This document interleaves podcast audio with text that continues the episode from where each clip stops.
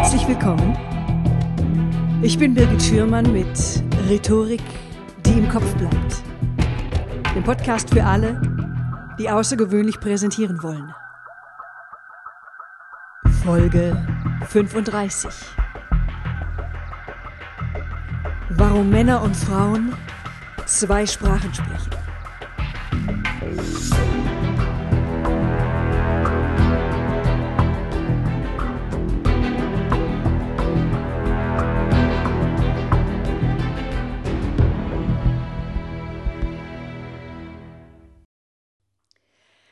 Liebe Hörer, ich melde mich zurück aus meiner Sommerpause.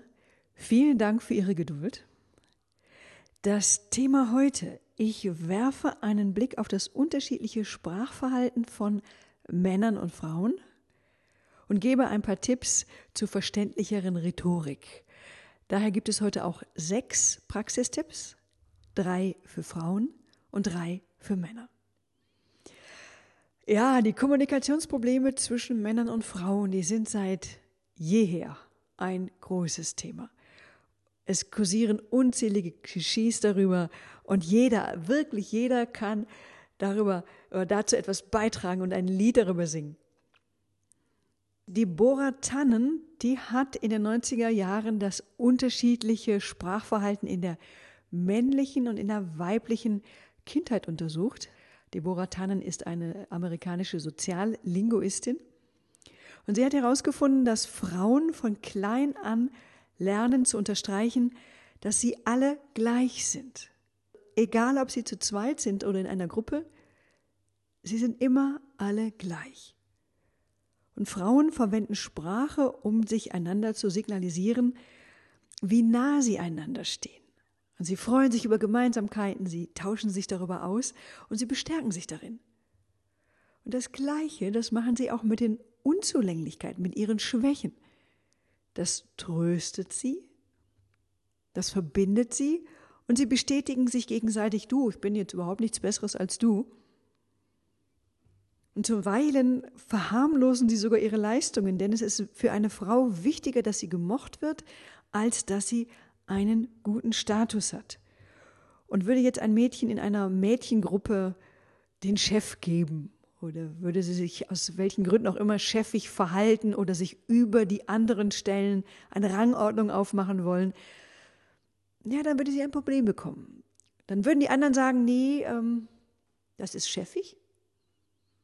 Die anderen würden sie kritisieren, würden vielleicht sogar sagen, du glaubst wohl, du bist was Besseres. Und wenn sie Pech hat, würde man sie ausschließen. Männer hingegen, die werden von klein an mit einer Rangordnung groß. Sie lieben Rangordnungen, sie lieben auch den Wettbewerb. Sie lieben es zu beeindrucken, zu imponieren und sich vorteilhaft zu positionieren. Und das Erste, was sie in einer Gruppe machen, sie fechten die Hierarchie aus und alle haben im Hinterkopf, es kann nur einen Sieger geben. Und um die Rangordnung zu verhandeln, setzen Männer Sprache ein. Und sie werfen ihre Fähigkeit und ihre Kompetenzen in den Ring und sie machen auch nicht vor Nebensächlichkeiten halt. Und sie fordern sich gegenseitig heraus und sie, gleichzeitig versuchen sie, den Herausforderungen der anderen zu widerstehen. Und Männer oder Jungs erarbeiten sich einen Status, in dem sie sich chefig verhalten und in dem sie Anweisungen geben. Ja, Männer haben an diesem Spiel einen Heidenspaß. Haben Männer die Nummer eins bestimmt, dann orientieren sich auch alle an dieser Nummer eins. Dann wissen sie, zu wem muss ich unbedingt freundlich sein, wem muss ich unbedingt zuhören. Und wenn Nummer eins lacht, dann sollte ich auch lachen.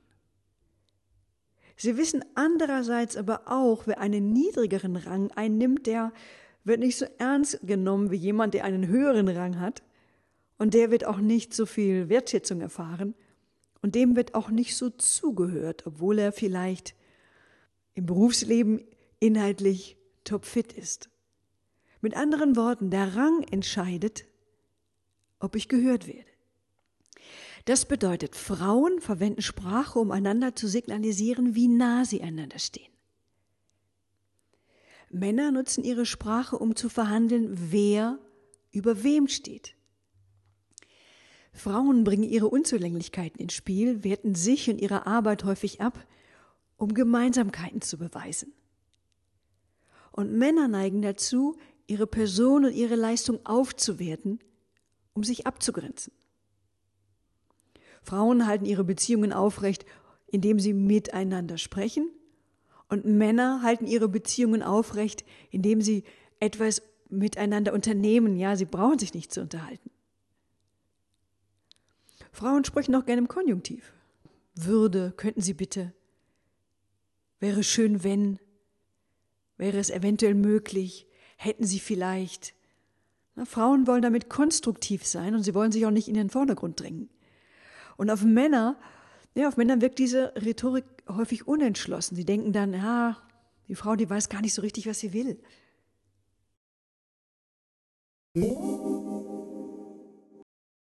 Praxistipp 1 für Frauen. Senden Sie klare Botschaften. Nutzen Sie keine sogenannten Weichmacher in Ihrer Sprache. Wenn Sie mit Männern reden, dann sagen Sie nicht, könnten Sie vielleicht, würden Sie, es wäre schön, wenn, sondern ich will, dass Sie XY tun.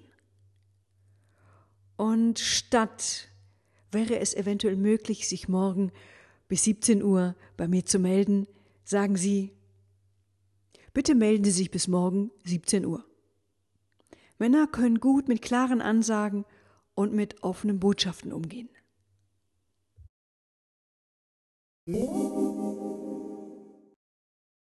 Praxistipp 2. Nicht lange erklären. Frauen halten Erklärungen und Begründungen für sinnvoll.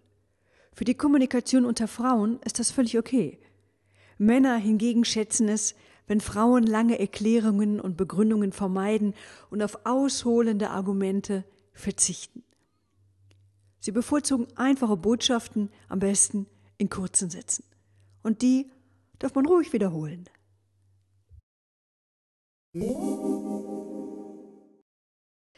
Praxistipp 3 glänzen Sie in einem Männerthema.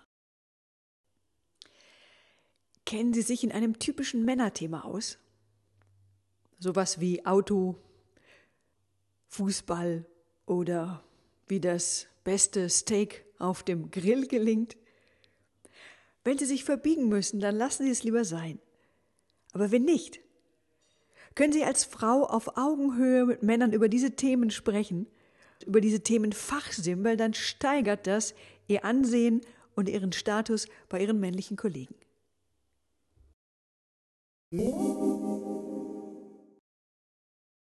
Praxistipp 1 für Männer.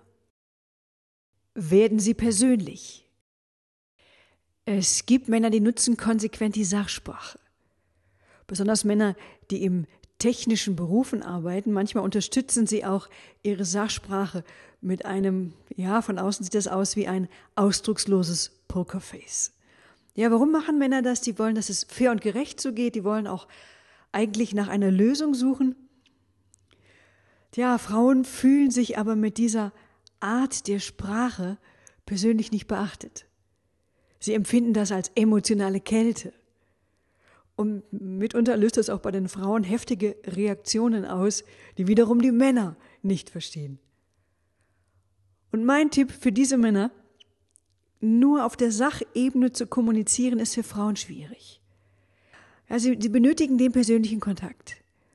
Und stellen Sie den mit einem Lächeln oder stellen Sie den einfach mit ein paar persönlichen Worten her.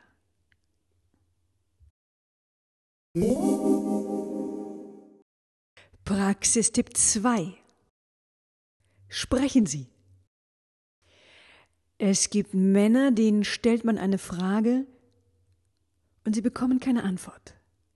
Das heißt, sie antworten schon, nur nicht verbal, sondern mit der Körpersprache.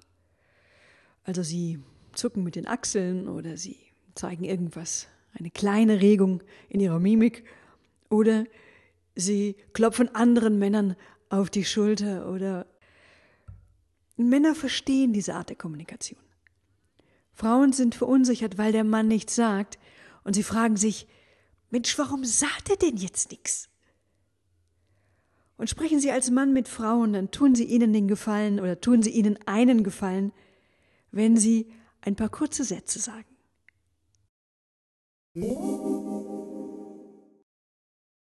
Praxistipp 3 Warten Sie ab. Stellen Sie sich vor, Sie haben eine neue Kollegin. Und diese Kollegin, die wertet ihre eigene Arbeit ab, ihre eigene Leistung ab.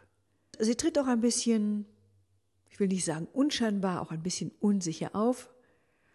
Schrauben Sie Ihre Kompetenzvermutung nicht gleich nach unten. Denken Sie nicht gleich, ach, die kann nichts. Warten Sie damit erstmal ein bisschen ab. Wer weiß, was noch kommt. Ja, das war's für heute. Ja, wollen Sie zu diesem Thema mehr wissen? Wollen Sie mehr Informationen, dazugehörige Links? Vielleicht wollen Sie sich den Podcast auch einfach nochmal in Ruhe durchlesen. Ich habe für Sie einen Hörerservice eingerichtet. Sie können sich unter www.birgit-schürmann.com slash podcast, Schürmann mit UE, für meinen Hörerservice eintragen. Und wenn Ihnen der Podcast gefallen hat, wenn der Podcast für Sie hilfreich war, ich freue mich ebenfalls über eine Bewertung bei iTunes. Ja, Dankeschön. Tschüss, bis zum nächsten Mal. Wir hören uns wieder in zwei Wochen. Ich freue mich auf Sie. Ihre Birgit Schürmann.